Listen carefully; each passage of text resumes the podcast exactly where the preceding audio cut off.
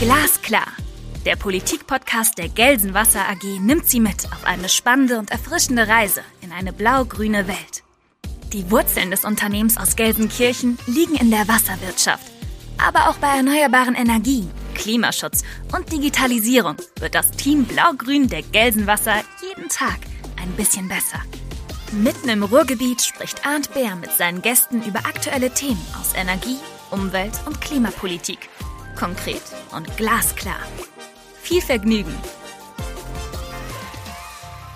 2,2 Milliarden Menschen sind ohne regelmäßigen Zugang zu Trinkwasser. 800 Millionen sind ohne Grundversorgung im Wasser. Unglaubliche Zahlen, wie ich finde, die von der UNICEF kommen. Auf anderen Kontinenten hat man keine sicheren Zugang zu Trinkwasser und es sieht ganz anders aus als bei uns.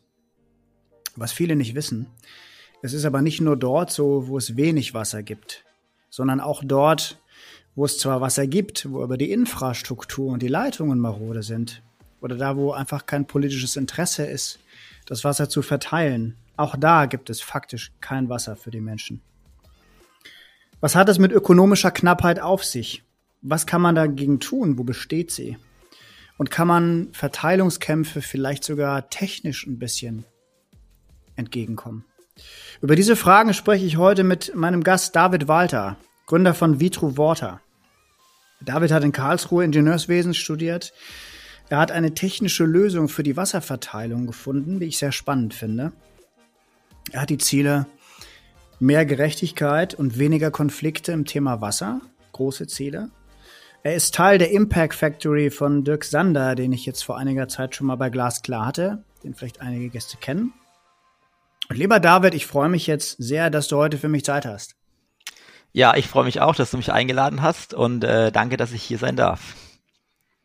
David, du machst sehr spannende Sachen. Stell dich doch vielleicht mal für unsere Zuhörenden einfach nochmal selbst vor mit deinen Aktivitäten und ähm, vielleicht einfach auch mit der Frage, was dich eigentlich so antreibt bei dem, was du tust. Ja, wie du eingangs schon gesagt hast, ich habe in Karlsruhe Bauingenieurwesen studiert und hatte schon immer so eine, ja, eine Affinität zum Thema Wasser irgendwie. Wollte am Anfang eigentlich irgendwas mit Richtung regenerative Energien machen und so weiter und bin aber irgendwie so in diese Wasserschiene reingekommen und habe mich dann auch relativ schnell im Studium in Richtung Wasser hin spezialisiert und habe da die ganzen Vorlesungen gehört, die es da so gab und hatte dann das Glück, dass ich meine Bachelorarbeit ähm, in einem Wasserversorgungsprojekt in Indonesien machen konnte und war dann auch selber für zwei Monate vor Ort, konnte quasi da wirklich ähm, im sehr ländlichen Bereich unterwegs sein und tolle Erfahrungen machen. Und da war für mich so der Punkt, wo ich gesagt habe, hey, so Wasserversorgung, ähm, das ist was, was mich reizt, einerseits technisch, aber auch, was es gesellschaftlich quasi bedeutet. Ich habe da zum ersten Mal gesehen, wie es äh, sein kann, wenn Wasser keine Selbstverständlichkeit ist. Kennen mhm. wir ja hier in Deutschland sonst gar nicht so. Und von da an habe ich dann Masterarbeit auch in Richtung, äh, ja, ich sag mal, Hydraulik von Wasserversorgungssystemen, wenn nicht dauerhaft der Bedarf gedeckt werden kann, habe mich quasi immer weiter da spezialisiert und dann äh, schlussendlich auch in einem Forschungsprojekt fünf Jahre gearbeitet, wo es um eine Wasserversorgung in, im Norden Vietnams ging. Und so ist bei mir sozusagen, bin ich immer weiter in dieses Thema Wasserversorgung und Entwicklungsländer oder Schwellenländer gekommen. Und ähm, genau das ist das, was ich, was mich eigentlich interessiert und was ich heute mache. Okay. Regenerative Energien, auch ein sehr spannender Bereich, auch einer, den wir durchaus machen. Ja. Äh, ist aber jetzt nicht mehr so dein Fokus? Ähm, Weniger. Also ich meine, regenerativ, regenerative Energien schon in dem Kontext, jetzt zum Beispiel Solaranlagen zur Wasserförderung, ist natürlich auch ein Thema, wo meine Lösung, die ich später ein bisschen vorstelle, auch ganz gut äh, passen würde. Mhm. Weil ich sag mal, die, die Energiebereitstellung für die Wasserverteilung oder Wasserversorgung ist natürlich dann in ländlichen Gegenden, wo man auch fernab oft vom Stromnetz ist, natürlich auch ein großes Thema. Von daher ist es nicht ganz weg, aber ich bin schon so thematisch eher im, im Bereich ähm, Rohrhydraulik und Wasserversorgung. Ach so, also die, die PV-Anlage als Stromversorgung, die dann wiederum die Pumpe antreibt oder wie darf ich mir das vorstellen? Genau, genau. Und dann quasi ähm, ohne Zwischenspeicher direkt gekoppelt. Das heißt, wenn wir Sonne haben, dann haben wir auch Wasser und wenn es halt Nacht ist und wir keine Sonne haben, haben wir kein Wasser. Das heißt, dann haben wir auch wieder dieses klassische Problem, manchmal ist Wasser da, manchmal ist kein Wasser da und wie gehen jetzt die Leitungsnetze damit quasi um? Ich kann natürlich mega viele PV äh, ähm, äh, hier Anlagen oder mega viele Module hinstellen und kann dann sozusagen über den Tag hinweg genug Wasser fördern, damit es auch über die Nacht hinweg langt. Aber das ist dann natürlich eine, eine Designfrage. Wenn ich jetzt halt zehn Tage lang schlechtes Wetter habe, wie groß muss dann so eine Anlage sein? Mhm. Und damit das Ganze auch wirtschaftlich funktioniert, wird's bei solchen Systemen, wenn man keine, keine, ja, kein äh, zweites Stromnetz noch mit dabei hat, einfach das Problem geben, dass ab und zu nicht genug Wasser für alle da ist. Und das ist natürlich das gleiche Problem wie, wenn es eine Quelle nicht genug Wasser hat oder wenn äh, Regen-Trockenzeit ist. Also das ist quasi, trifft sich da eigentlich wieder ganz gut. Und dafür ist ja meine Lösung auch ein Stück weit gedacht. Du sprichst damit, äh, machst einen Riesenfass auf damit, dass wir eigentlich heute gar nicht geöffnet hatten wollten, nämlich die ganze Energieversorgung und Energiewende-Thematik. Ähm, die ja in Zukunft auf erneuerbaren Energien fußen soll mhm. und wo ja auch böse Zungen sagen, dass es Tage geben mag, wo es keine äh, Sonne gibt, äh, insbesondere in Deutschland. Und äh, wenn dann auch noch kein Wind weht, dann äh, haben wir vielleicht ein echtes Problem. Ähm, aber das wollen wir jetzt gar nicht groß vertiefen. Wobei deine Lösung würde dann ja nur funktionieren in Ländern, wo es keine Sonne gibt. Aber ich habe so den Eindruck, die Länder, die du zuletzt genannt hast, bist ja eh so ein bisschen auf sonnenreiche Länder äh, genau, äh, spezialisiert. Ja. Ne? Genau. Was machst du so, bevor wir zu deiner Lösung kommen, ähm, wenn du, wenn du dich nicht mit Wasser befasst? Sport oder Freizeit, Musik? Ähm, also Musik höre ich sehr gern, würde mich aber selber doch eher als un unmusikalisch bezeichnen, also dann definitiv Sport. Also ich, ja, äh, wie du vielleicht hier im Hintergrund siehst, ich gehe ganz gern surfen, auch wieder der Kontakt zum Wasser, äh, skaten, wenn äh, gerade kein Meer um die Ecke ist. Also Sport ist doch was, was ich ganz gerne mache, ja. Okay. Ähm, hat sich die Frage schon fast erübrigt. Also Wasser, ich wollte gerade fragen, was ist eigentlich spannend für dich an Wasser? Ähm, aber mit Surfen kann man das natürlich auch wunderbar verbinden, ne, die Leidenschaft. Absolut, ja, ja. Ja, und es war natürlich auch so ein bisschen, ich bin äh, äh, groß geworden, mit meinen Eltern war viel am Meer im Urlaub, mit dem Campervan, immer äh, viele Wochen unterwegs am Wasser und so. Und so bin ich irgendwie im Wasser groß geworden und ähm, ja, habe das lieben gelernt und von daher habe ich quasi schon von klein auf da eine, eine große Liebe zum Wasser und natürlich jetzt so, äh, wenn man mal so ein bisschen, jetzt gerade auch Ingenieur so ein bisschen äh, näher da reinguckt, ist natürlich auch so, dass das Wasser ja auch für uns Menschen einfach absolut essentiell ist. Einerseits natürlich zum Essen, Trinken, Kochen und so weiter. Aber wenn man auch mal schaut, die meisten Städte sind am Wasser gebaut. Ähm, also das Wasser ist quasi in unserer ganzen Gesellschaft ein sehr, sehr wichtiger und prägender Faktor. Und wenn es dann mal weg ist und gar nicht da ist, dann ähm, würden wir, glaube ich, alle bei uns in Deutschland alt aussehen, weil wir gar nicht wissen, was wir dann machen sollen. Ähm, in anderen Ländern sind die Leute darauf besser vorbereitet, weil es halt auch eben öfters so ist. Ähm, aber ja, deswegen ist Wasser irgendwie, finde ich, was sehr Faszinierendes für mich.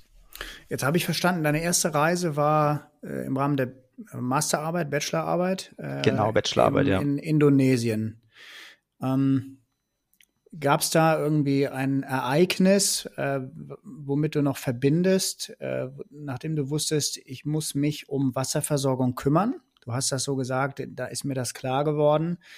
Aber es ist ja eigentlich auch jetzt ähm, gar kein Land, was auf den ersten Blick jetzt für, für Dürre und Trockenheit bekannt ist. Sondern du hattest, hast du da konkret irgendwas erlebt, äh, nachdem du gemerkt hast, das ist wichtig, dass, womit ich mich befassen sollte? Ja, also definitiv. Ähm, vielleicht da noch ganz kurz zur Erklärung. Ich hatte quasi, also es gab dort schon Leitungssysteme, die in so einem sehr ländlichen Gebiet quasi eigentlich für die Versorgung sorgen sollten. Aber es gab quasi nicht genug Wasser, die Leitungssysteme waren sehr marode und man wusste auch gar nicht genau, wo liegen Leitungen und welche Dörfer sind angeschlossen und wo sind Leitungen gekappt und so weiter. Das heißt, meine Aufgabe war es im Endeffekt, mich auf einen äh, Roller zu setzen und diesen Rohrleitungen zu folgen, mhm. irgendwo in die Dörfer rein und die mal erstmals zu dokumentieren und aufzuzeichnen und quasi so ein kleines hydraulisches Modell davon zu basteln dann am PC. Aber das hieß für mich, ich habe mich halt morgens auf einen Roller gesetzt und bin einfach eine Leitung gefolgt. Ähm, teilweise musste ich die dann abstellen und dann einfach über die Felder laufen. Und dadurch bin ich natürlich in Ecken gekommen, wo davor noch nie Touristen waren. Also das Projekt war auf Java, jetzt eh keine große Touristeninsel okay. und dann auch noch mhm. so abgelegen. Das heißt, ich kam da wirklich, ich stand dann plötzlich bei den bei den ähm, ja bei den ländlichen Einwohnern in den, in den Hintergärten und habe da mit meinem GPS-Gerät Leitungen getrackt. Das heißt, da habe ich viele ähm, verdutzte, aber immer sehr freundliche Blicke auch äh, von denen bekommen, wurde auf sehr viele Tassen Tee eingeladen. Also das waren jetzt einfach mal so von der kulturellen Seite sehr prägende e Ereignisse für mich. Mhm. Aber ich glaube, so das Ereignis im, im Bezug auf Wasser, was sich so ein bisschen, was mich, glaube ich, auch am meisten geprägt hat, ich bin dann mal so einen, so einen kleinen Weg entlang gelaufen und habe da, bin da Leitung quasi hinterhergegangen und dann kam ein wirklich super alter Mann. Ich kann gar nicht einschätzen, wie alt er war. Ähm, der hatte so ein äh, ja schon äh, vernarbtes, von der Sonne gegerbtes Gesicht ähm, und er war taub und stumm. Das heißt, ähm, ich konnte mit den Menschen nicht so gut kommunizieren. Ich, ich konnte zwar so ein paar Sätze, um zu erzählen, was ich so mache, aber der konnte mich nicht verstehen und er konnte mir auch nichts sagen. Also konnte ich mit ihm nur mit, mit Händen und Füßen sprechen. Und es war quasi eigentlich so, also er konnte mit mir genauso kommunizieren wie mit allen anderen Indonesiern auch. Deswegen war es ganz cool, mit dem zu sprechen. Und als ich ihm dann so ein bisschen meine Karten gezeigt habe, wo ich da alles eintrage ähm, und so weiter, dann habe ich wirklich gesehen, wie der so Tränen in den Augen bekommen hat und wie erfreut der war, dass hier jemand kommt und der hier an dieser Situation was, was verbessern will. Und da, das war für mich so der Punkt, wo ich gesagt habe, hey, das, das muss ich weitermachen. So, das ist was Gutes. Ich habe mit Indonesien ähm, bisher nur die, also privaten Urlaub in Verbindung gebracht. Das war auf Bali. Mhm. Und da gab es diese klassischen, äh, also ich habe jetzt von meinem geistigen Auge diese Reistreppen vor mir. Mhm ähm, die ja auf die Art und Weise bewässert werden, dass im Grunde schlicht von oben nach unten, meine ich, die, die Bassins laufen und das Wasser von einer Etage in die andere runterläuft das sind so Bilder, das erschien mir dann doch ähm, nicht, nicht gerade von Trockenheit geprägte Region, sondern eher das Gegenteil so ein bisschen. Das ist aber, das heißt aber noch lange nicht, dass die Menschen mit fließendem Wasser gesegnet sind. Genau, genau. Also äh, das ist ein guter Punkt. In, in, in, in Java oder auf Java sieht's sieht's ähnlich aus in der Regenzeit, äh, beziehungsweise in, in, den, in den Zeiten nach der Regenzeit. Aber es ist nun mal so, Beispiel Indonesien, da regnet es zum Beispiel viermal so viel wie bei uns in Deutschland. Und Deutschland ist ja schon ein wasserreiches Land eigentlich. Das heißt, die haben dort wirklich während der Regenzeit Wasser im Übermaß und entsprechend sind auch die Reisterrassen alle voller Wasser und ich glaube, gerade über so ein Kaskadensystem wird es natürlich auch gut gehaushaltet mit dem Wasser. Ähm, aber es kommt dann eben auch die Trockenzeit und in der ist es dann mitunter auch mal zwei, drei Monate, wo es gar nicht regnet. Und dann kommt es natürlich auch ein Stück weit noch auf die Geologie an. Wenn man jetzt quasi in einem Bereich ist, wo der Boden Wasser speichern kann, dann ist es nicht so tragisch. Aber es gibt dort auch viele Gebiete, das heißt dann Karstgebiete, das sind sehr poröse Untergründe, wie auch bei uns in der Schwäbischen Alb zum Beispiel, wo es ja auch ein Wassermangelgebiet hat. Und dort kann der Boden einfach kein Wasser speichern, weil das sofort wie in so einem porösen Schwammsystem abfließt. Und dort ist es dann auch dieses Grüne, was man so kennt, wenn man Indonesien im Kopf hat, ist dann plötzlich rot rote Erde. Also da sieht die Landschaft dann auch wirklich komplett anders aus. Und genau in den Zeiten sind dann auch diese Probleme ganz prägnant. Ich hatte dazu mal den, ähm, den Samuel Höller bei uns im, äh, bei Glasklar. Das ist der Gründer von einem ähm, einer Organisation, die heißt A Tip Tap. Äh, und der hat ähm, zu mir das folgende, also die kümmern sich um Leitungswasser äh, und ähm, sind der Auffassung, dass man Leitungswasser viel mehr pushen sollte, weil nicht bekannt ist, wie gut die Qualität ist. Das ist eher so deren Fokus. Aber wir haben auch über die, die Thematik äh, Zugang zu Wasser gesprochen. Und er hat das Folgende zu mir gesagt. In Deutschland haben wir das Glück, dass alle Leute oder fast alle zumindest Zugang zu, zu Wasser haben zu Hause. Aber ähm, in der Öffentlichkeit oder auch in Schulen, in äh, Parks, auf Sportplätzen, auf Raststätten an der Autobahn, auf Bahnhöfen, da fehlt dieser Zugang und dafür setzen wir uns ein, dass es viel einfacher ist, Leitungswasser zu trinken das scheint ja auch, also im Endeffekt ist es auch dein Fokus, wobei du noch viel früher ansetzt. Du hast gemerkt, äh, hast dich darum gekümmert, dass e-, eben in, in vielen Regionen der Erde es gar nicht zu der Möglichkeit kommt, dass die Dörfer gar nicht versorgt werden in der Art und Weise, dass man zum sich Gedanken über den Hahn am Ende machen müsste, oder? Genau, also man könnte sogar umdrehen und sagen, es ist eigentlich genau umgekehrt. In solchen Ländern ist der Wasserzugang eher außerhalb, nämlich in Form von Quellen, Flüssen, Bächen. Und innerhalb gibt es gar keinen Wasserzugang. Also so könnte man es eigentlich auch formulieren. Ähm, nur, dass natürlich dieser Zugang außerhalb dann mitunter auch mal sehr weit weg sein kann, äh, eine sehr schlechte Wasserqualität haben kann und nicht wie eben wie bei uns äh, eine gesicherte Qualität und eine gesicherte Ver Verfügbarkeit.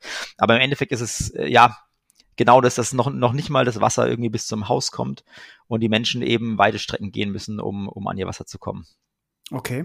Du bist, ähm, lass uns mal gucken, was du machst. Du hast jetzt die ein Unternehmen gegründet oder die nennt euch Vitru Water.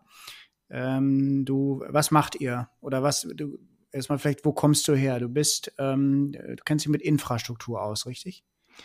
Ja, also das, ich sag mal, wo komme ich her? Im, Im Endeffekt war quasi das Problem, was ich jetzt versuche ähm, äh, zu lösen, war im Endeffekt auch in dem Forschungsprojekt, in dem ich gearbeitet habe, die, die Aufgabe. Und ähm, da ging es auch darum, dass wir im, im Norden Vietnams ähm, waren vom BMBF gefördertes Forschungsprojekt. Mhm. Und da ging es darum, eben, vom, genau, vom mhm. Bundesministerium für Forschung und Bildung gefördert. Ähm, quasi so ein klassisches ähm, Projekt, wo quasi Hälfte waren deutsche Unis und Firmen, andere Hälfte waren dann vietnamesische Unis und Firmen, die da in der Kooperation zusammengearbeitet haben. Und da ging es einerseits mal darum, äh, auch in so einer ganz bergigen, abschüssigen Region erstmal Wasser irgendwie durch ein, durch ein Wasserfördersystem bereitzustellen. Das war so der erste Part. Und der zweite Part, dann dieses Wasser irgendwie gerecht und kontrolliert zu verteilen, eben genau wegen dieser Problematik. Mhm. Und ähm, das Ganze habe ich dann fünf Jahre begleitet, ähm, als Forschungsprojekt quasi. Und da muss ich sagen, ich habe mir dann quasi ein Konzept überlegt. Ähm, ich würde mal sagen, so diese Phase des, äh, der Konzeption war etwa vielleicht ein Jahr. Und dann war ich vier Jahre lang damit beschäftigt, dieses Konzept umzusetzen. Weil einfach, ähm, es war es war dann doch noch sehr wissenschaftlich gedacht und auch, ich sag mal, die, die, die Bauwerke, die da gebaut wurden, da, wir, da hatten wir dann quasi ähm, äh, Bauherren vor Ort, wir hatten planende Ingenieure vor Ort, wir mhm. hatten Baufirmen vor Ort. Und ich musste quasi, also damit es alles so gebaut wird, wie es, wie es sein soll, waren sehr viele auch ähm, vor Ort Akteure aktiv und ich musste quasi in allen Steps mit dabei sein, um, um zu schauen, dass es auch genauso umgesetzt wird, ähm, wie es geplant ist. Wo und, war das, wenn ich fragen darf? War das im Norden? Also eine Freundin von mir wohnt nämlich mittlerweile sehr, sehr glücklich im, im Süden eher in Saigon oder jetzt heißt es ja Ho Chi Minh, Ho Chi Minh City, City genau. Jahren, genau, nee, ne? es ist wirklich der nördlichste Punkt Vietnams, exakt an okay. der an der vietnamesischen Grenze. Chinesische Grenze. Genau, chinesische Grenze da oben, genau. Also ich hatte auch oft das äh, äh, Te Telefonnetzwechsel zu chinesischem Netz und vietnamesischem Netz. War dann immer eine Stunde Zeitunterschied plötzlich, je nachdem, wann man dann aufs Handy geschaut hat. Also mhm. genau ganz im Grenzgebiet da oben und dementsprechend auch sehr abgelegen. Und ähm, Genau, und, und dieses Projekt haben wir quasi umgesetzt ähm, an der Uni und es war auch ein wirklich ein, ein Erfolg. Das hat wunderbar funktioniert und auch die, die Grundidee hat einfach geklappt. Und dann war für mich aber so der Punkt, wo ich gesagt habe, ja, das hat jetzt geklappt, aber das hat auch geklappt, weil wir natürlich vom BMB, BMBF entsprechende Gelder hatten, weil Ingenieure vor Ort waren, sich die Zeit genommen haben, das, das zu begleiten. Aber es gab quasi, also technisch wunderbar, aber von der Umsetzung her sehr, sehr aufwendig. Und ich glaube nicht, dass quasi jetzt fernab von irgendeinem Forschungsprojekt und, und externen Geldern sowas nochmal umgesetzt werden würde. Und deswegen hatte ich dann irgendwie so die, irgendwie so die, das Bauchgefühl zu sagen, ey, es wäre irgendwie schade, wenn es jetzt dabei bleibt. Ich meine, da gibt's jetzt zwar, zwar dicke Abschlussberichte und äh, ein paar Paper, wo das alles beschrieben ist, aber in der Regel wird sowas ja jetzt nicht äh, gelesen von den Menschen vor Ort. Von daher hatte ich dann so irgendwie das Bauchgefühl, ey, das wäre jetzt irgendwie schon schade, wenn es jetzt dabei bleibt. Und dann habe ich mich mal auf die Reise begeben und geschaut, ob man das Ganze nicht noch ein bisschen anwendungsfreundlicher gestalten kann, ein bisschen einfacher nochmal machen kann, vielleicht, dass es wissenschaftlich nicht ganz so sauber ist, aber irgendwie dann dafür einfacher in der Anwendung ist und einfacher in der Implementierung. Und genau das ist so der Punkt, wie ich dazu gekommen bin. Mhm. Ist aber ein ein schönes Land. Ne? Da müssen wir noch mal einen Satz zwei bleiben. Ich bin da, da hatte ich auch mal das Glück, ähm, Urlaub zu machen und da eine Freundin von mir zu besuchen. Da hatte ich auch mal eine, auch eine, eine kleine Anekdote. Wir haben mhm. da im. Süden dann ähm, ein paar Tage verbracht. Da gibt es ganz tolle Inseln ähm, vor der Küste. Und da waren wir in so einem Grenzort und dann ging um neun Uhr abends das äh, Licht aus, einfach im, mhm. im Hotel, komplett. Und äh, war natürlich bullenheiß noch. Und dann bin ich runter und habe den gefragt, was ist los? Und dann hat er gesagt, keine Ahnung, aber passiert ab und zu mal. Wir schalten hier dann einfach den Strom aus. Und dann habe ich gedacht, das geht aber nicht. Das ist nicht auszuhalten bei uns oben. Ohne Klimaanlage. Und dann meinte er, pff, ist Pech. Also das läuft, das ist eben so. Das kommt drauf an, ob die Chinesen uns das wieder anstellen oder nicht. Da meinte ich, was hat das China zu tun? Wir sind ja wir sind irgendwie 3000 Kilometer von der Grenze weg. Da meinte er so aufgebrochenem Englisch, naja, das ist so, die, die Chinesen, wenn die zu wenig Strom haben, dann greifen die auf die Kraftwerke in Nordvietnam zu. Mhm. Und dann greift Nordvietnam auf die Versorgung in Südvietnam zu, weil Nordvietnam die Hauptstadt ist. Und dann wird bei uns hier unten im Süden die Lichter ausgemacht. Also die haben ganz andere Themen noch, was Infrastruktur betrifft Absolut. und was Grundversorgung betrifft. Ja, ja, sagen. Das war absolut. schon echt spannend. Absolut, ja. Ja, und, und, und Vietnam kann ich auch nur sagen, jetzt äh, für jeden, der noch nicht dort war und mal Lust hätte, also kann ich nur empfehlen. Ich war, ich war jetzt, glaube ich, 12, 13 Mal ähm, fürs Projekt dort. Äh, leider hatte ich keine Zeit, mir irgendwas Touristisches anzuschauen. Ich war immer nur im Projektgebiet, aber ich, ich kann auch sagen, das Essen ist wahnsinnig gut, die Menschen sind wahnsinnig freundlich. Ähm, Reisen im Land mit, mit, mit Bussen und Bahnen ist sehr einfach, sehr günstig, ähm, sehr sicheres Land. Also Mhm. kann es jedem nur ans Herz legen, da mal ähm, einen Besuch hin einzuplanen. Aber dann hast du gemerkt, das ist, ähm, also da muss ich auf jeden Fall rein. Da muss ich deutlich mehr machen, was jetzt den, erstmal den Leitungsbau oder die Verteilung von Wasser betrifft. Genau, genau. Also quasi da ist so ein bisschen, ja, ähm, dann können wir jetzt vielleicht schon, dann müssen wir jetzt, glaube ich, ein bisschen ins, ins, ins Technische reingehen. Also was, glaube ich, so ein, was, glaube ich, so ein bisschen das Grundproblem ist, was auch in vielen so Projekten einfach immer ignoriert wird, ist sozusagen eigentlich ganz am Anfang die Konzeption. Also wie konzept wie, konzepti wie konzeptiere ich ähm, mein System? Und was ja bei uns sozusagen so die, das Grundlegende äh, oder die, die, das Allergrundlegendste in der Konzeption ist, ist ja eigentlich, das Leitungssystem ist immer mit Wasser voll. Das heißt, ähm, jetzt ähm, je nachdem, äh, also oder egal in welchem in welcher Stadt ich wohne, die meisten Menschen wissen nicht, wo bei ihnen im Leitungssystem eigentlich die Einspeisung ist. Also wo ist der Hochbehälter oder wo sind die Pumpen, weil es einfach keine Rolle spielt. Denn wenn das System immer voll ist, kann ich egal wo ich bin immer Wasser beziehen. Ähm, und darauf aufbauend ist ja quasi die ganze Bemessung der Systeme, der Betrieb, äh, die Wartung. Also wir gehen immer davon aus, die Systeme sind dauerhaft gefüllt und darauf baut sich die, alles andere weitere auf. Und damit ein System aber dauerhaft gefüllt sein kann, braucht es natürlich erstmals genug Wasser, was da auch oben reingeschüttet wird ins System, damit es nicht leer läuft. Aber es muss natürlich auch äh, gewartet werden, es muss entsprechend betrieben werden. Also da gibt es einen ganzen Rattenschwanz an, an Aufgaben, die da erfüllt werden müssen. Und unsere äh, Wasserversorger haben nicht umsonst äh, tausende Mitarbeiter, die sich täglich darum kümmern, dass genau das auch äh, ordentlich funktioniert. Mhm. Und in Entwicklungsländern oder Schwellenländern ist dann oft das Problem, dass genau diese grundlegende Konzeption, nämlich dass das System dauerhaft gefüllt ist, die kann nicht aufrechterhalten werden. Und es kann jetzt zum Beispiel sein, aufgrund des Naturraums, zum Beispiel jetzt wie in Indonesien oder Vietnam, wir haben Regen- und Trockenzeiten. Das heißt, es gibt einfach mal Phasen, wo es äh, wochenlang nicht regnet und wo dann vielleicht einfach die Wasserressourcen zu knapp werden, als dass man das System dauerhaft füllen und somit den Bedarf decken kann. Kann aber auch sein oder ist oft auch so, dass zum Beispiel Pumpen überhaupt nicht gewartet werden. Und dann wird gewartet, bis eine Pumpe kaputt ist, dann fällt sie aus und dann ist plötzlich gar kein Wasser mehr da. Oder dass Leitungssysteme oder Armaturen nicht gewartet werden und dann irgendwann kaputt gehen. Ähm, und das heißt, irgendwann über kurz oder lang wird so ein System mal leer laufen. Und dann passiert was ganz Blödes, dann macht man den Wasserhahn auf und es kommt kein Wasser raus. Und dann sagen die Leute natürlich auch, okay, Moment, das ist ein Problem, ähm, da muss ich jetzt irgendwie gegen vorkämpfen. Und dann tun sich die meisten Leute einen privaten Wasserspeicher bauen, den stellen sie sich entweder aufs Dach oder irgendwo äh, unten äh, in, in den Keller als Zisterne und sagen dann, okay, wenn wir ab und zu kein Wasser haben, dann mache ich jetzt erstmal meinen Tank hier voll, damit ich, sag mal, für die Zeit, wo es nicht genug Wasser hat, schon mal einen privaten Vorrat habe. Und das verschlimmert dann aber die Thematik, weil plötzlich, wir, wir bemessen System ja auch auf den Bedarf und wenn ich jetzt plötzlich statt 100 Liter am Tag plötzlich mein 1000 Liter Tank voll mache, dann kippt das Netz komplett und dann wird quasi diese, dieses, diese Problematik noch weiter verschärft. Und das ist dann so eine Art Teufelskreis, der sich dann gibt. Das heißt, die, die, das System wird anders betrieben, es ähm, durch Lufteintrag wird natürlich auch ähm, geht die Infrastruktur kaputt. Also ich habe plötzlich Korrosionsprozesse, die ich eigentlich davor nicht hatte. Es wird Dreck und Schmutz eingetragen, ähm, wenn das System leer ist. Und so wird das System quasi immer schlechter im Zustand, dadurch wir nehmen die Wasserverluste zu und irgendwann ist man dann an einem Punkt, wo dann auch der Wasserbetreiber sagt, hey, wenn ich jetzt dauerhaft dieses System unter Druck halte, sind die Wasserverluste so groß, dass es unwirtschaftlich ist.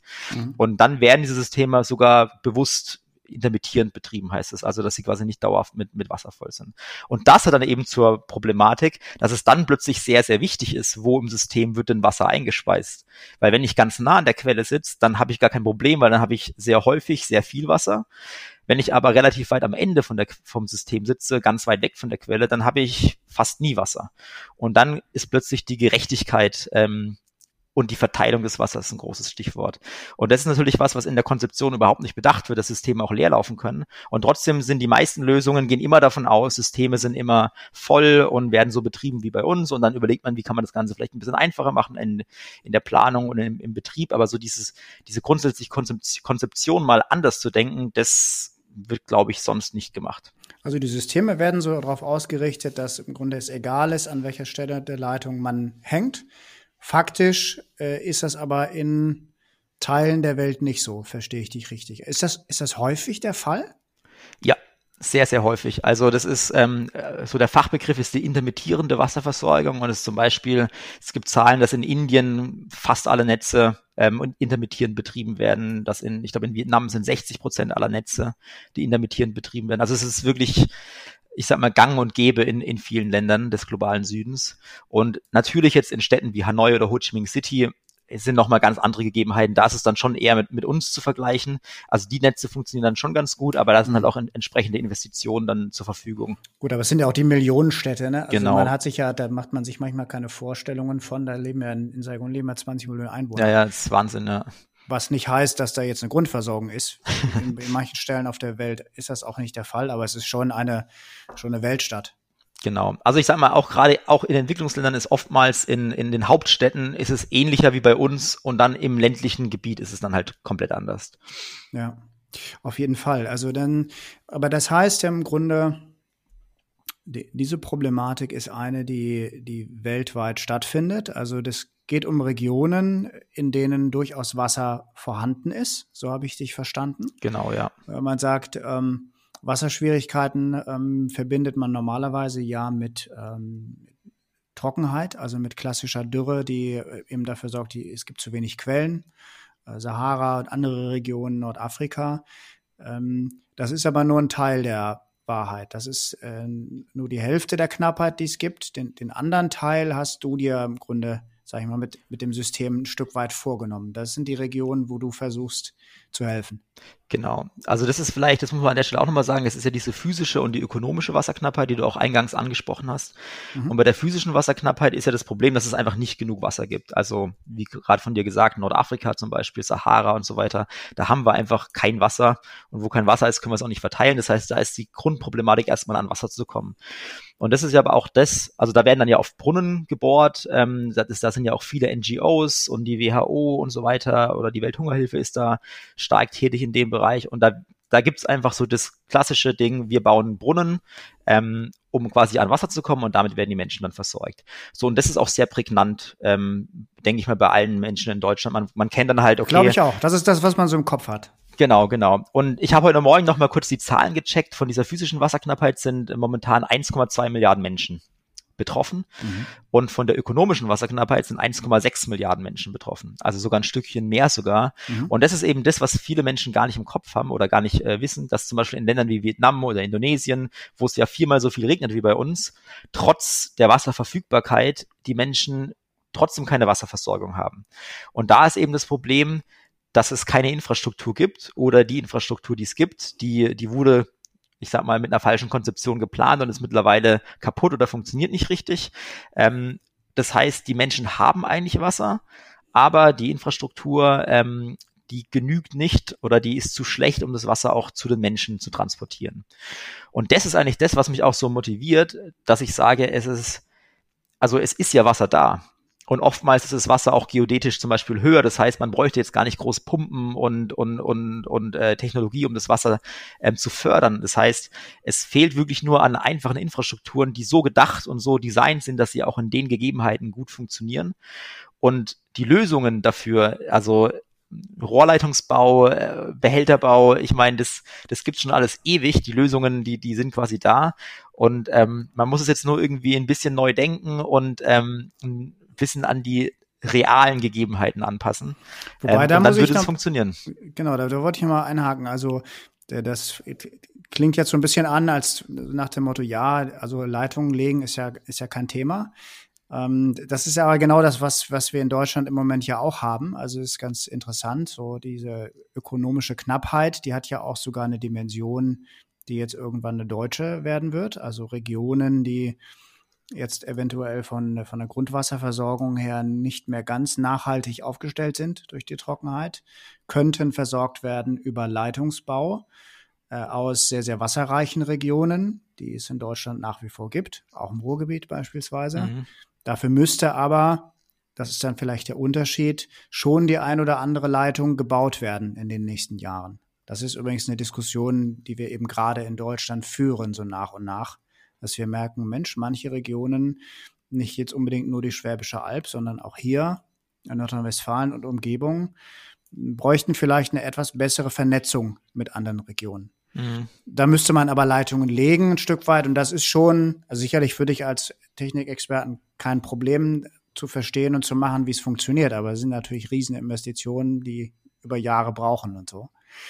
Deine Lösung setzt aber da an, wo äh, im Grunde eigentlich schon Leitungen liegen. Also da, wo eine Infrastruktur schon da ist, die einfach in der Form nicht funktioniert, wie sie da ist, wenn ich es richtig verstehe. Genau, genau. Also ähm, um es vielleicht nochmal kurz zu erklären, ähm, was ich ja machen will, ist, ähm, ich habe oder ich muss vielleicht mal kurz erklären, wo, was eigentlich das Produkt ist, was ich entwickle. Ich, äh, das ist sozusagen der Wasserverteiler, habe ich ihn genannt. Das ist ein kleiner Tank und wenn Wasser in diesen Tank hineinfließt, kann man innerhalb des Tankes quasi ähm, durch, eine ganz ein, durch einen ganz einfachen Mechanismus einstellen, wie viel Prozent dieses ähm, Zuflusses in den Tank ähm, soll in welche abgehende Leitung abfließen. Also aus dem Tank kommen unten ein, zwei, drei, nee, zwei, drei, vier, fünf Leitungen raus. Und man kann quasi einstellen, welcher prozentuale Anteil des Zuflusses soll in welche Leitung fließen. Das heißt, als einfachstes Beispiel, wenn ich mal zwei Abflüsse habe unten am Tank, dann kann ich sagen, wenn ich jetzt eine Quelle habe, von der Quelle fließt eine Leitung und irgendwann teilt sich diese Leitung und teilt sich auf zwei Dörfer aus. Dann würde normalerweise, wenn da einfach nur ein ganz normales Leitungsabzweig eingebaut ist, würde, wenn die Leitung nicht dauerhaft gefüllt ist, das meiste Wasser einfach den ersten Abzweig entlang fließen und zum ersten Dorf fließen. Die haben dann relativ viel Wasser und das Dorf, das zweite Dorf, hat dann unter Umständen kein Wasser oder nur sehr wenig Wasser.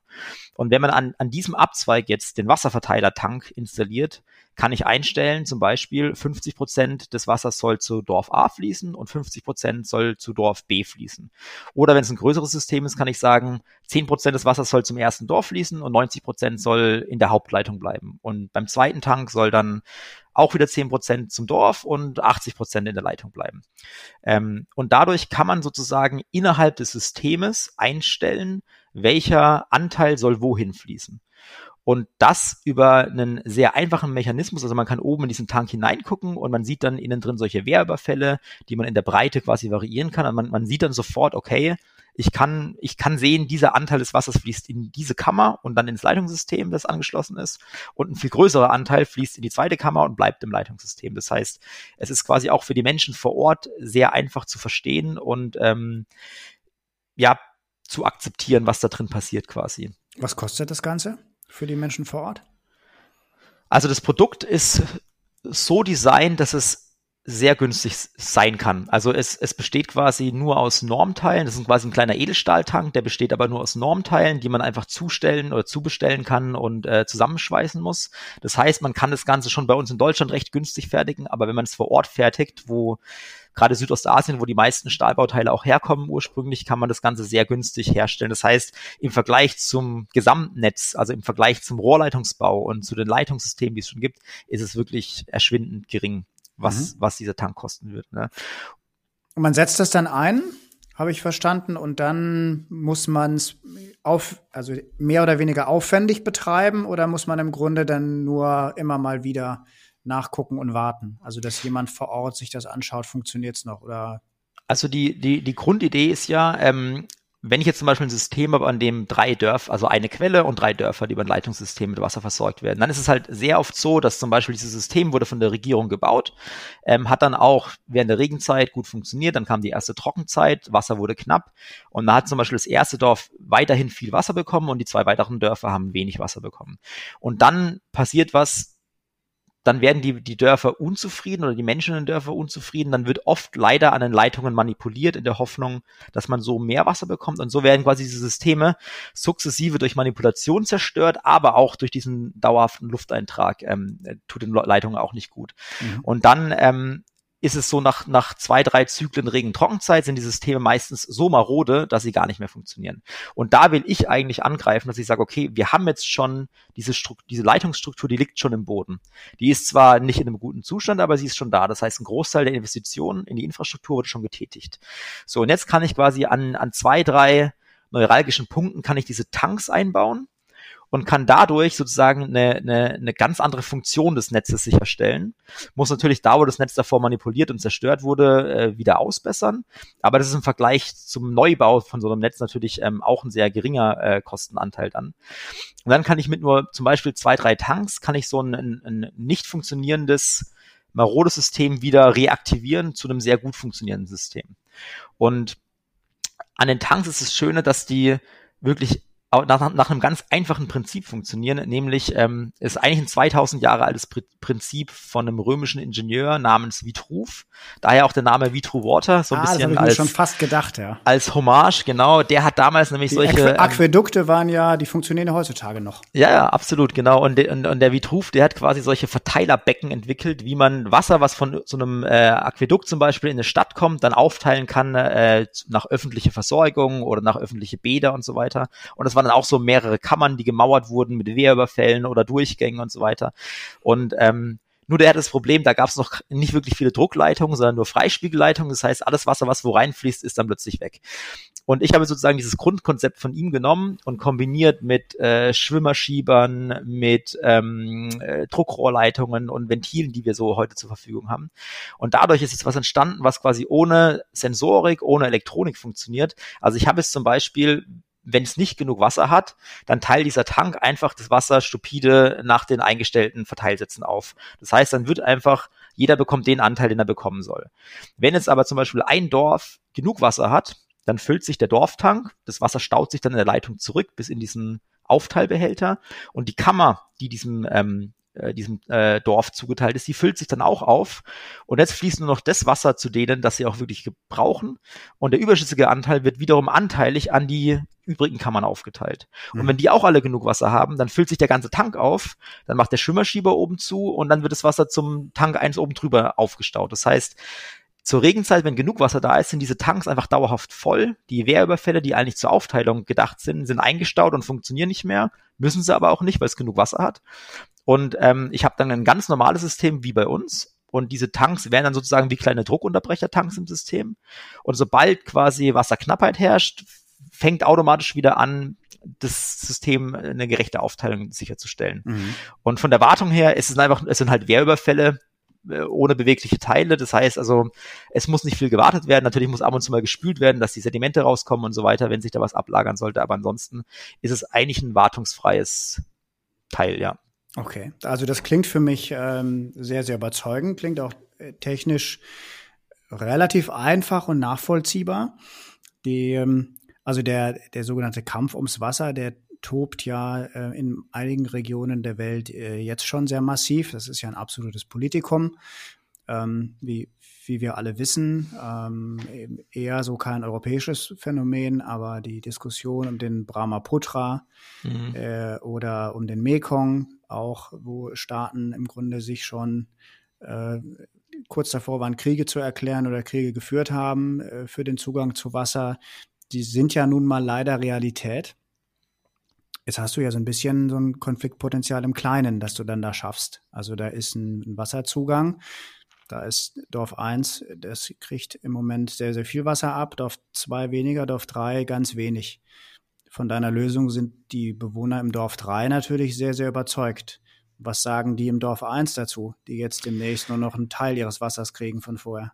Ja, das ist eine gute Frage. Und ähm, das Ganze ist aber in der Regel so, dass quasi am Anfang haben natürlich alle viel Wasser, bis dann die erste Regenzeit, äh, Trockenzeit kommt. Dann hat das erste Dorf noch viel Wasser eigentlich. Die haben in dem Fall natürlich kein Interesse, äh, weniger Wasser zu bekommen. Aber durch die Manipulationen, die durch die anderen Dörfer stattfinden, ist das System dann irgendwann so marode, dass eigentlich keiner mehr Wasser bekommt. Also es ist dann schon so, dass das nach. Weil die Bewohner im Dorf 3 die Leitung anstechen von Genau, Dorf genau. Da wird dann oftmals vorne irgendwie angestochen in der Hoffnung, dass man dann selber mehr hat oder dann umgeleitet. Also da gibt's, also ich habe wirklich sehr, sehr verrückte mhm. ähm, ja, äh, Rohrleitungsdesigns äh, dort gesehen. Da wird mir dann mit Flipflops und irgendwas äh, da rumgewickelt und irgendwie äh, Plastikschläuche reingesteckt und angeschlossen. Also da gibt's wirklich verrückte Lösungen, die, die sich, oder was heißt Lösungen, verrückte mhm. Manipulationen, die da durchgeführt werden. Und abgezapft, richtig, geklaut. Abgezapft, abgezapft geklaut, also. genau, absolut, mhm. ja. Und das heißt, das System ist halt nach einigen Jahren so marode, dass auch das erste Dorf fast kein Wasser mehr hat, auch wenn es quasi ähm, sie das meiste Wasser bekommen könnten. Das heißt, sozusagen, die, von der Lösung profitieren alle, weil diese Systeme halt dauerhaft funktionieren und nicht manipuliert werden. Das ist mal das eine. Und das zweite ist, dass quasi Regenzeit, Trockenzeit bedeutet in der Regel nicht, dass ich in der Regenzeit 200 Liter Wasser pro Person habe und in der Trockenzeit null, sondern es ist eher so, in der Trockenzeit sind dann schon noch so 10, 20 Liter pro Person zur Verfügung. Und wenn man aber, wenn jetzt die Dorfbewohner wissen, okay, wir haben jetzt für zwei Monate nur diese 10 bis 20 Liter pro Person zur Verfügung, dann kommen die damit schon klar. Man kann sich darauf einstellen. Mhm, ähm, okay. ähm, Problem ist aber nur, wenn natürlich das erste Dorf weiterhin 200 Liter pro Person bekommt und das letzte Dorf halt null. Das heißt, ähm, auch während der Regenzeit ist es dann nicht so, dass die Menschen dann gar kein Wasser haben, sondern es ist, es, man kann sich besser darauf einstellen. Und ähm, von daher würde ich sagen, in der Summe profitieren alle. Das ist mal das, erste, der erste Teil der Antwort. Mhm. Der zweite Teil ist, dass ähm, wir haben das Ganze so designt, beziehungsweise ich habe die Erfahrung jetzt im Vietnam-Projekt so gemacht, dass wir, wir haben, also ich will mir jetzt nicht anmaßen zu entscheiden, was ist fair, wer bekommt wie viel. Ich würde es als Ingenieur einfach abhängig von der Bevölkerungszahl machen und sagen, wir machen es einfach je nachdem, wie viele Menschen halt in den Dörfern wohnen, äh, wird es halt einfach aufgeteilt. Das wäre jetzt so mein Ansatz. Aber das kann ja vor Ort ganz anders sein. Deswegen haben wir so gemacht, dass sich quasi die Dorfältesten haben sich getroffen an den Tanks und man kann ja von oben reingucken und man sieht ja, wer bekommt wie viel. Also diese Wehrbreiten kann man jetzt in meinem Fall über so Lamellen einstellen. Ach so, Im, okay, im, die Leute im, sehen das richtig, auch ohne Wasserwirtschaftler zu sein. Genau, genau. Im, im, im, im Vietnam-Projekt waren es noch Betonklötze, die man einstellen kann. Da ist einfach, beim Wehrüberfall ist ja doppelte Breite des Wehrüberfalls, heißt doppeltes Volumen. Also sehr einfach zu verstehen. Und wir haben uns dann quasi mit den beteiligten Dörfern an diesen Tanks getroffen und dann haben die Dorfältesten quasi diskutiert, okay, wie wollen wir aufteilen? Das waren dann mitunter laute und hitzige Diskussionen, aber sie haben zu, einer, zu einem Ergebnis geführt und dann gab es ein Handshake zwischen den, ähm, zwischen den Beteiligten und dann wurde das Ganze so eingestellt. Und das, das Schöne ist, dass quasi diese Einstellung ist auch nicht in Stein gemeißelt, denn das sind ja, ich sag mal, lösbare Teile, die werden zwar festgeschraubt, aber sie sind lösbar. Das heißt, sollten sich da demografische Änderungen im Laufe der Zeit ergeben, kann man das nochmal umändern aber auch zum Beispiel, was oft stattfindet, äh, es gibt eine Hochzeit zwischen zwei Dörfern und alle drei Dörfer sind im Dorf eins zum Beispiel zur Hochzeit eingeladen. Die geht dann in der Regel drei Tage. Dann braucht natürlich Dorf zwei und drei kein Wasser. Und dann kann man für solche, äh, ich sag mal, zeitlich begrenzten Events natürlich auch oben einfach nochmal die Lamellen ändern und alles Wasser in das Dorf umleiten. Also das heißt, es ist auch ein, ein variables System, um auch auf ja, Randbedingungsänderungen äh, agieren zu können setzt natürlich voraus, dass die Dörfer auch ganz gut miteinander können. Ne? Da fällt mir dieses eine Asterix-Heft ein, das ist vielleicht aber nur für Ältere hier was. Die zwei Dörfer, die, die nebeneinander im Krieg liegen und dann irgendwann im Wassergraben zuschütten, weil sie dann sich befreundet haben mittlerweile. Das klingt nach einer sehr, sehr spannenden Lösung ähm, oder Geschichte, die, die glaube ich ja echt, ähm, also die, die wirklich mal auch Dinge ändert und die ähm, ein wirkliches Problem lösen kann. Ähm, du hast das auch schon mal vorgestellt, habe ich gesehen. Ne? Du hast ja richtig schon im Fernsehen in der Höhle der Löwen oder sowas ähnlichem das dargestellt und bist da auch sehr weit gekommen. Genau, genau. Also das war eigentlich so, ähm, eigentlich war das das Initial, warum ich das mache, was ich heute mache. Ich es war quasi direkt, äh, nachdem ich mit meinem Uni-Projekt fertig war. Ähm, und ich habe so ein bisschen überlegt, ja, was mache ich eigentlich jetzt so, wie, wie will ich jetzt weitermachen? Und jetzt einfach in ein Ingenieurbüro zu gehen, war dann für mich irgendwie, hatte ich nicht so Lust irgendwie. Ich hatte schon noch mal Lust, was noch was anderes zu machen. Und ähm, dann bin ich über Social Media, bin ich über diesen Wettbewerb gestolpert und habe gesehen, dass in der Jury, da saßen ja Philipp Westermeier, Finn Kliman, Lea Sophie Kramer und Tim ja, Melzer. Ganz bekannte also ich sag Leute, mal, ja. jetzt nicht ganz unbekannte Leute, aber auch in der Konstellation für mich irgendwie habe ich gesagt, hä, was ist denn das? Und ähm, das Schöne war, dass dann quasi die da mitzumachen, war sehr niederschwellig. Also es ging einfach nur darum, man muss ein 60 Sekunden Video drehen, in dem man erklärt, was man machen will, was ist meine Idee. Elevator Pitch. Elevator Pitch in 60 Sekunden, genau. Und ich habe dann ähm, mit meinem alten iPhone und mit ein bisschen Klebeband äh, das Ding an die Wand gepappt und habe mein erstes ähm, Selfmade Video quasi gedreht, habe zum ersten Mal auf meinem Computer iMovie aufgemacht und habe da so ein bisschen mich im Videoschnitt probiert ähm, und habe da mein Video eingereicht und ja, bin dann sozusagen über die verschiedenen Stufen, die es in diesem Wettbewerb äh, gab, bis ins Finale gekommen. Und ähm, das war für mich dann so einerseits, ich sag mal so, äh, ja, vom Feedback der Menschen ähm, so das Initial sagen, okay, das finden die, alle finden das so genial und so gut, da muss ich weitermachen. Ich habe natürlich auch ein bisschen finanzielle Unterstützung dadurch bekommen, ja. durch die durch die Gelder, die ich da gewonnen habe. Das heißt, Der Auftritt war übrigens auch schon eher professionell dann in dem Halbfinale, was ich gesehen habe. Du hattest doch so ein Modell mit Dörfern, wo man genau. das Wasser reingibt, was sich dann verteilt. Das sah genau. schon ziemlich professionell aus. Ja, das habe ich in der Garage gebaut, genau. äh, da habe hab ich mich dann natürlich auch ins, da habe ich da hat mich dann der Ehrgeiz gepackt und habe ich mich dann natürlich ein bisschen ähm, versucht, da was rauszuhauen, genau. Und das hat ja auch alles ganz gut funktioniert. Und ähm, ja, das war für mich so das Initial zu sagen, hey, jetzt ähm, probier das mal aus und guck, wohin die Reise führt. Und ja, bisher bin ich auf jeden Fall happy, dass ich es gemacht habe. Habe wirklich viele super interessante Leute kennengelernt, ähm, mit vielen tollen Menschen im Kontakt gewesen, zu Podcasts eingeladen. Und ähm, genau, und jetzt ähm, ja, das Produkt ist quasi das, äh, also bei dem, bei dem Produkt ähm, Pitch, ist fertig sozusagen, ne? Genau, bei dem Pitch hatte ich ja noch so einen kleinen 3D-Druck ähm, mitgebracht. Das war auch nur ein, ein innenliegendes Teil des, des der Lösung und mittlerweile habe ich den ganzen Tank als Edelstahl-Tank quasi fertig, ähm, zusammen mit einem Anlagenhersteller bei mir in der Region, der mich dabei ähm, unterstützt hat. Habe ein Patent angemeldet für das Produkt, ähm, das gerade geprüft wird also von daher geht es sozusagen technisch ganz gut voran. Jetzt ist nur noch der nächste Punkt, ähm, wo wird der erste Tank auch real eingebaut? Patentanmeldung wäre jetzt auch ein, ähm, ein Tipp gewesen, den wollte ich gerade sagen, du hättest dann sicherlich äh, schon, schon beachtet vorher, ja, aber ja. das muss ich als Jurist natürlich auch immer kurz sagen. Ähm, du bist bei Dirk Sander in der Impact Factory, ähm, den wir auch schon mal hatten vorne dran, der, der unterstützt ja dich ein Stück weit. Also der, der versucht ja äh, Leuten mit tollen Ideen auch ähm, zu helfen mit seinem finanziellen Know-how und mit seinem geschäftlichen Know-how, was er so hat. Da bist du auch unterwegs, glaube ich, ne? Genau, genau, ja. Und das ist auch für mich ähm, als gerade als Ingenieur war das, glaube ich, auch einer der großen äh, Hauptgewinne, denn also ich bin ja, ich sag mal, Vollblutingenieur, also alles, was jetzt so mit, ähm, ich sag mal so Sachen wie Business Model, ähm, dass es irgendwie sowas wie Accelerator und Inkubat Inkubatorenprogramme gibt, war mir davor nicht bekannt. Also ich war in dieser Kann ganzen ja nicht alles können, also. Ja, genau, ich war in dieser Startup-Szene quasi noch überhaupt nicht drin und über den Wettbewerb bin ich dann da auch so ein bisschen reingerutscht, bin zur Impact Factory gekommen und das ist natürlich, war für mich ein Jackpot, weil ich kam da an mit einer ich will nicht sagen mit einer Idee, eigentlich mit einem fertigen Produkt, das funktioniert. Ich hatte quasi durch das Vietnam-Projekt schon ein Proof of Concept eigentlich in der Tasche und hatte aber überhaupt keine Ahnung, wie funktioniert ein Business Model, wie funktioniert nachhaltiges Business Model, ähm, wie ist das Ganze auch noch, ich will das, also soll ja irgendwie in, in, Richtung Sozialunternehmertum gehen, also wie sind die Randbedingungen da, wie baut man sowas auf, was gibt's für Organisationsstrukturen, was gibt's überhaupt für, für, ähm, ja, für, für, für, für, für, für, ähm, für Firmenarten, also hier mit GmbHs, UGs und so weiter. Also ähm, ja, das war für mich, da habe ich super viel gelernt und ähm, konnte wirklich sozusagen sehr viel mitnehmen, wie man jetzt aus einer, ich sag mal, einer technischen Idee dann auch wirklich ein funktionierendes Geschäftsmodell macht. Bin ich immer noch dran am Arbeiten, aber da habe ich auf jeden Fall sehr viel, sehr wertvollen äh, Input bekommen. Okay. Ähm, ja, sehr, sehr spannend. Ähm, du bist jetzt an dem Punkt, wo du sagen würdest, dass das Ding funktioniert.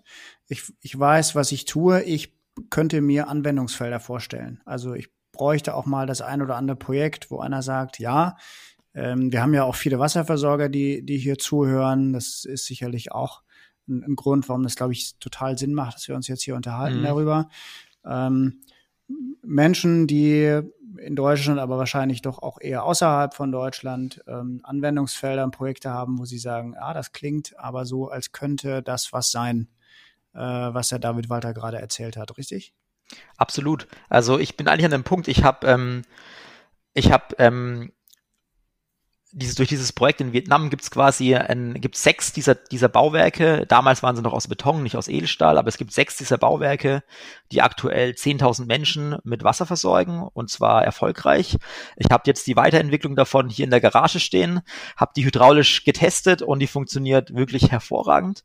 Ähm, und ich bin jetzt an einem Punkt, wo ich sage, hey, ähm, ich brauche jetzt eigentlich ein Projekt irgendwo ähm, mit den Randbedingungen, ähm, im Ausland, wo ich einfach mal ein, zwei, drei von diesen Tanks einbauen kann, wo ich ein, ein, ein bestehendes System, was nicht mehr gut funktioniert ähm, oder was quasi ähm, einen Bedarf hat, damit ähm, anpasse und verbessere, um dann einfach ähm, mal noch ein bisschen so, ich sag mal, Betriebskennwerte auch sammeln zu können, vielleicht mal optimieren zu können, aber auch um den ersten realen Use Case zu haben, um zu zeigen, es funktioniert.